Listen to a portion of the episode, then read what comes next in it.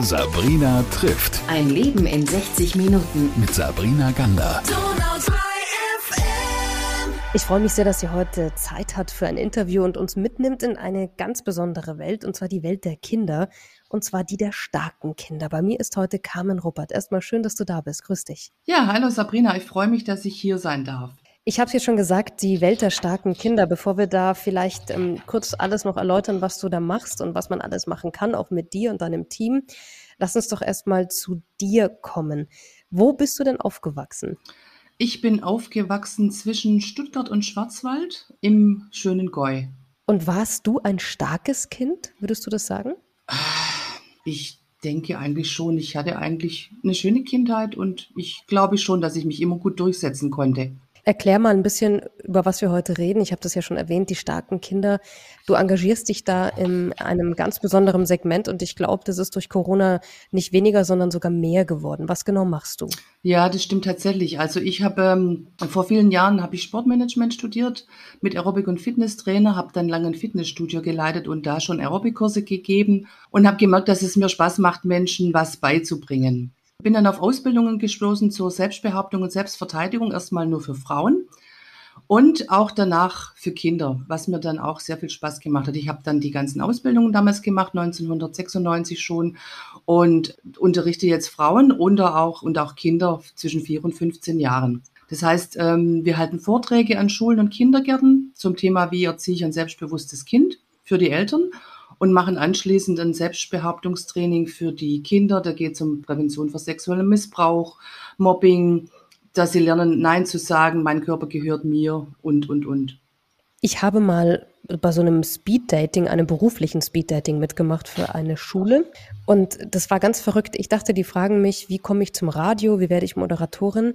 Die häufigste Frage in diesem beruflichen Speeddating mit den Schülern war, wie ich mit Mobbing umgehe. Und da habe ich mir gedacht, das ist anscheinend ein richtig großes Thema, vor allem an Schulen. Ja, schon. Das Mobbing, ich meine, dieses, dieses Wort gibt es ja eigentlich erst so in den letzten Jahren. Früher hat man sich vielleicht mal geärgert, gehänselt, was auch immer. Heute heißt es immer alles Mobbing. Aber das ist schon ein Thema, nicht nur in Schulen, auch in, in, in beruflichen, in Betrieben werden schon Leute immer wieder ausgegrenzt, gemobbt weil sie anders sind. In Schulen ist es zum Beispiel oft so, das erlebe ich immer wieder, dass die Kinder sehr sehr intelligent sind, anders sind als andere, nicht so mitmischen in der Gruppe und jemand, der anders ist, wird sehr schnell einfach ausgegrenzt.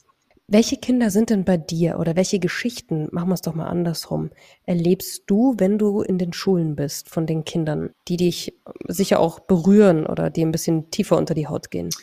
Also die Eltern sitzen bei uns ja auf dem Vortrag und hören sich das alles mal an, A, wie sie selber dazu beitragen können, ihr Kind stark und selbstbewusst zu erziehen. Da geht es auch einfach darum, nimm dir Zeit für dein Kind, kümmere dich auch ab und zu äh, äh, drum oder täglich einfach die Zeit dafür ein bisschen nehmen, mit den Kindern was zu machen, sie zu erziehen, dass sie einfach lebensfähig sind. Äh, dazu gehören auch eben Schnürsenkel binden, Schwimmen beibringen und, und. Das wurde in den letzten Jahren von den Eltern schon ein bisschen vernachlässigt wir halten dann, wie gesagt, die Vorträge, wo die Eltern auch schon sehr viel für sich mitnehmen können und die Kinder gehen danach in unsere Kurse. Äh, da sind schüchterne Kinder drin, die danach wissen, ich, ich bin gut so, wie ich bin. Äh, und keiner hat das Recht, mich, mich zu kritisieren oder mich anzufassen. Wir haben aber auch Kinder drin, die, die äh, aggressiv drauf sind, Meistens sind es Jungs, die so ein bisschen um sich schlagen. Das hat ja aber auch äh, den Hintergrund, dass die eben überhaupt nicht selbstbewusst sind. Denn selbstbewusste Kinder können sich auch erstmal mit Worten wehren. Was ich in letzter Zeit auch immer wieder gehört habe, das habe ich auch, ich habe ein Buch zu diesem Vortrag geschrieben, wie erziehe ich ein selbstbewusstes Kind, da steht das alles mit drin. Wenn Kinder dann kommen und mir sagen, ich wäre gerne ein Smartphone, denn da haben meine Eltern immer Zeit für, das stimmt mich sehr, sehr traurig. Und das möchte ich den Eltern auch mitgeben. Ich erlebe das auch immer wieder, höre das von Rektoren. Ich bin ja vielen Gesprächen mit denen, dass die manchmal den Eltern sagen müssen, geht auch mit euren Kindern mal raus. Die sollen nicht immer nur vor diesen Laptops oder Spielen sitzen, rausgehen, Natur erleben und einfach mit ihnen zusammen kochen, äh, Alltag erleben. Die Eltern nehmen sich irgendwie immer weniger Zeit. Warum weiß ich nicht. Und das finde ich irgendwie ziemlich traurig. Also ich glaube, das ist ja echt eine wahnsinnig triste Aussage, wenn ein Kind sagt, ich wäre so gern ein Smartphone, damit die Eltern für mich Zeit haben. Du hast gesagt, du hast ein Buch darüber geschrieben. Was sind denn so für dich die wichtigsten Punkte, im Gerüst, um ein Kind mit einem guten Selbstwertgefühl zu erziehen? Was ist denn so das A und O in Kürze, auch wenn das jetzt überhaupt nicht das Buch widerspiegeln ja, kann? Ja, ja, klar. Also ähm, erstmal das Kind wahrnehmen als eigenständige Persönlichkeit, Wertschätzung haben, gegenseitig sich äh, Zeit nehmen, das ist das Allerwichtigste. Ein Kind auch mal loben. Wie, wie ist es denn so? Meistens wird ja nur gemeckert, wenn irgendwas nicht passt, dass man aber einfach den Spieß umdreht und positive Dinge findet und auch mal lobt. Ich erlebe dann so nach meinen Kursen und Vorträgen, dass auch manche Familien dann erzählen, dass sie das als Paar auch wieder mehr machen. Dass der Mann auch mal die Frau lobt. Du, du hast wieder toll hier den Haushalt geschmissen. Die Frau sagt zum Mann auch mal Danke. Du äh, bringst immer das Geld mit nach Hause. Einfach so gegenseitige Wertschätzung und sich gegenseitig einfach mehr wahrnehmen, loben und, und den Kindern aber auch mitgeben. Du darfst über dich selber bestimmen. Ähm, wenn es um deinen Körper geht. Das ist ja wieder dann in Bezug auf Prävention vor Missbrauch. Wenn ich weiß, dass ich mich nicht anfassen lassen muss, denn Kinder glauben manchmal, dass, dass sie das tun müssen. Ich hatte ein Erlebnis, das war, ich glaube, ein Drittklässler, acht Jahre alt. So ähm, im ersten Kurstag geht es bei uns darum, dass man einfach Nein sagen darf, wenn jemand kommt und, und mich drücken oder umarmen möchte. Und dann kam nach der ersten Kursstunde ein Kind wieder und sagte zu mir, du, da kommen immer so Freunde von unserem Papa und bei uns ist es üblich, dass man sich da umarmt und ich mag das eigentlich nicht, weil die stinken immer so nach Rauch. Und ich habe jetzt echt was zu ihm gesagt. Dann sage ich, ja, wow, das hast du dich jetzt echt schon getraut nach dem ersten Mal? Sagte, ja, ich habe zu ihm gesagt, du, ich mag das nicht haben. Dann sage ich, das war schon mal super mutig. Und was ist passiert? Dann sagte du, der hat dann einfach gesagt, ah, okay, das wusste ich nicht. Und dann hat er einen Satz gesagt, der mir echt Gänsehaut verursacht hat. Und zwar sagte er, du Carmen, weißt du was? Das war ja so einfach. Sprich, er, er hat gemerkt, ich muss es nicht erdulden und ich habe ihm einfach nett gesagt, du, ich möchte das nicht haben. Und es war so einfach, der hat es einfach akzeptiert. Das ist schon krass. Mit ganz vielen Menschen eben in dieser Sendung mache ich diese Interviews und merke, dass das das A und O unserer Gesellschaft ist, das sich gerade so ein bisschen reduziert, das ist die Kommunikation. Und ich habe das Gefühl, ich weiß ja nicht, ob das jetzt an dieser Elterngeneration liegt oder an, an der Gesellschaft an sich, weil alles ein bisschen verkürzt wird, dass die Kommunikation einfach nicht mehr so da ist. Ja, das stimmt. Also ich gebe auch Kommunikationstrainings äh, für Erwachsene, habe jetzt auch wieder was für, für Jugendbetreuer für eine Ferienfreizeit, wo ich mit denen Kommunikationstrainings mache, einfach, dass die bestimmte Regeln aufstellen. Regeln sollte man in der Familie halt auch haben. Klar kann man die auch mal brechen, aber Regeln sind einfach wichtig. Die bieten auch äh, Schutz, die bieten Geborgenheit, die bieten Sicherheit, auch bestimmte Rituale.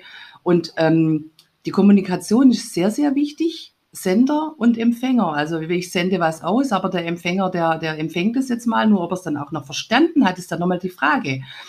Ähm, als ich das vor vielen Jahren selber mal gelernt hatte, da hatte ich auch so bei uns gemerkt, ähm, wenn man in der Familie dann was sagt und der andere versteht es falsch, äh, dann frage ich nach, was hast du denn jetzt gerade verstanden? Ja, ich habe das und das verstanden.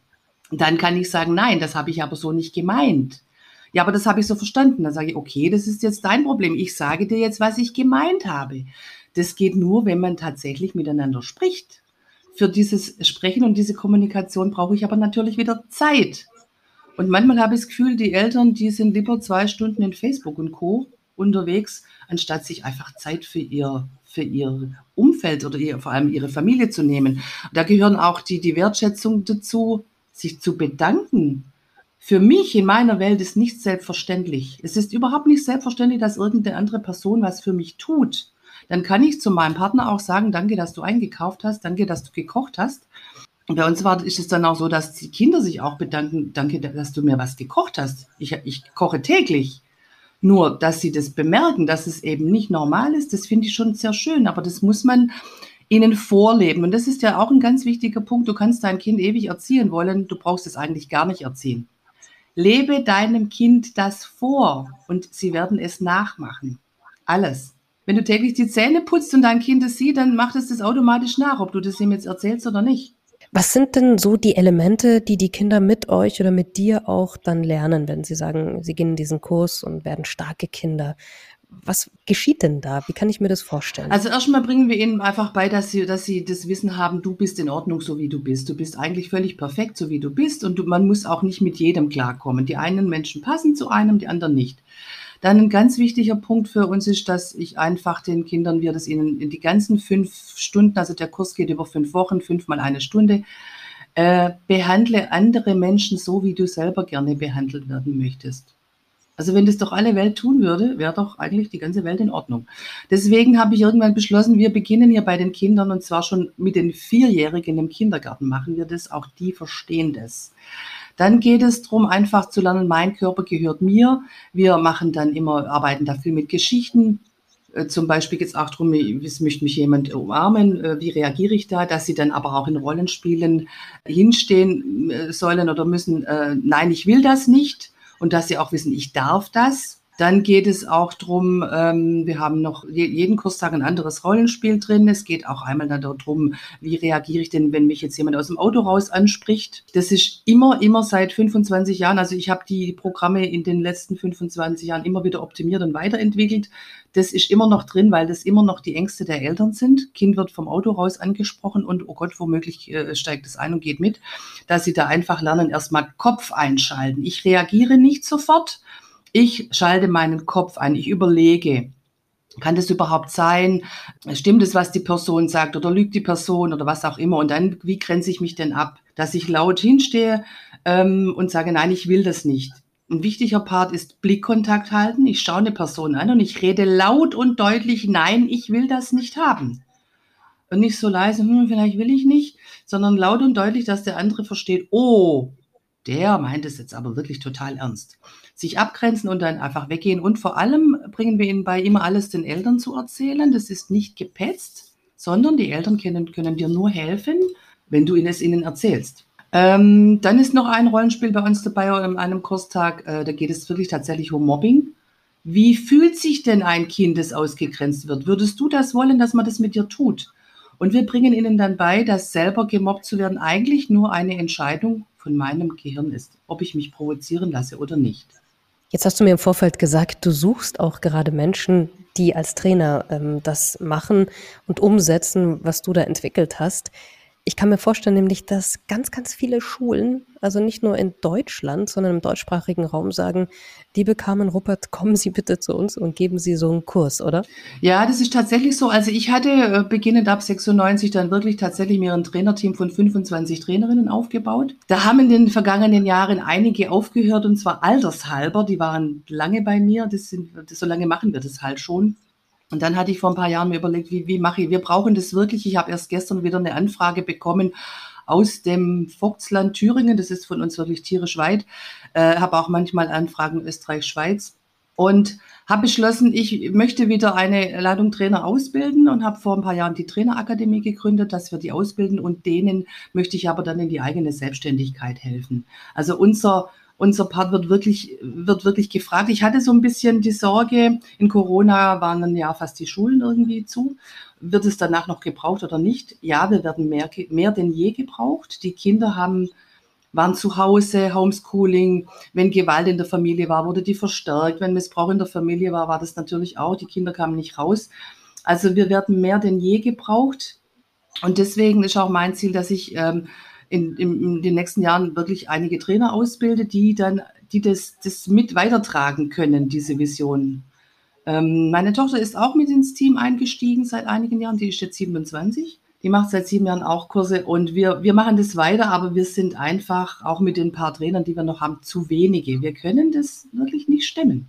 Also ich bin sicher, dass die ein oder andere Dame oder der ein oder andere Mann genauso das hört jetzt und sagt, boah, das wäre eigentlich schon was für mich. Und das macht ja auch Spaß. Man hat ja auch so ganz wunderbare Erfolgserlebnisse, nehme ich mal an. Ja, also es ist so, dass wir uns immer oder ich mich immer auch ähm, beäugen lasse. Das heißt, ein Feedback bekommen möchte. Das heißt, nach jedem Vortrag gebe ich den, den Eltern einen Zettel aus, was hat dir der Vortrag gebracht.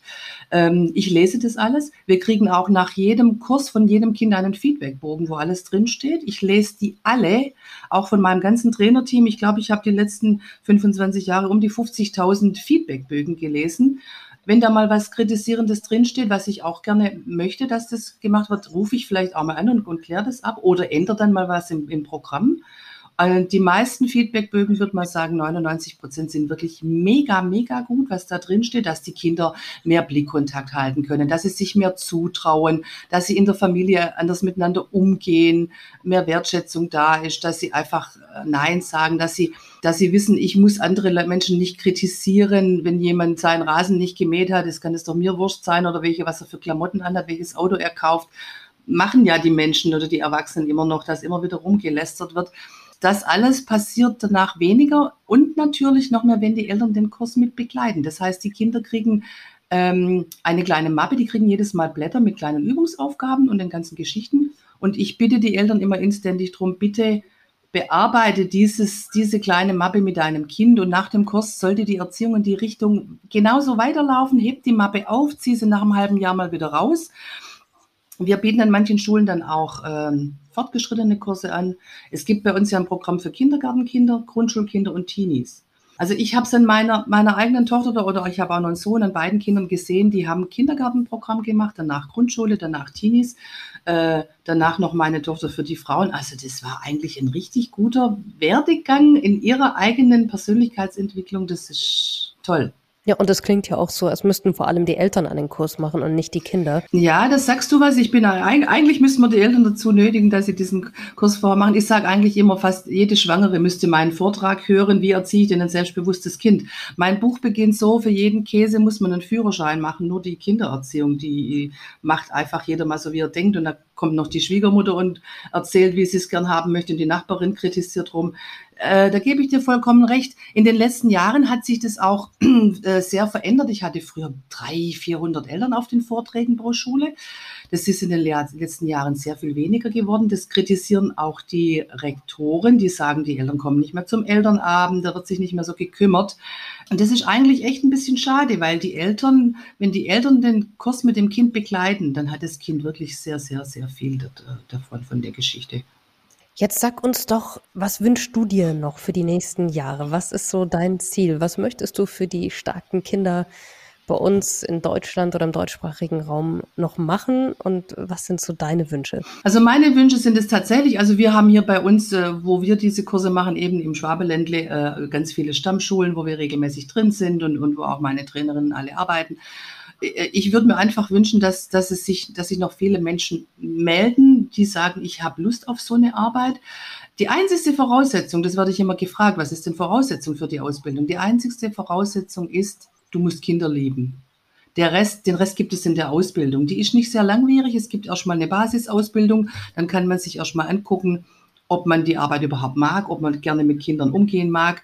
Die Trainer können danach in eine Community gehen, wo wir uns regelmäßig treffen und austauschen. Wenn ich die Ausbildung nämlich gemacht habe, bin ich noch nicht, bin ich fertig, aber noch nicht gut.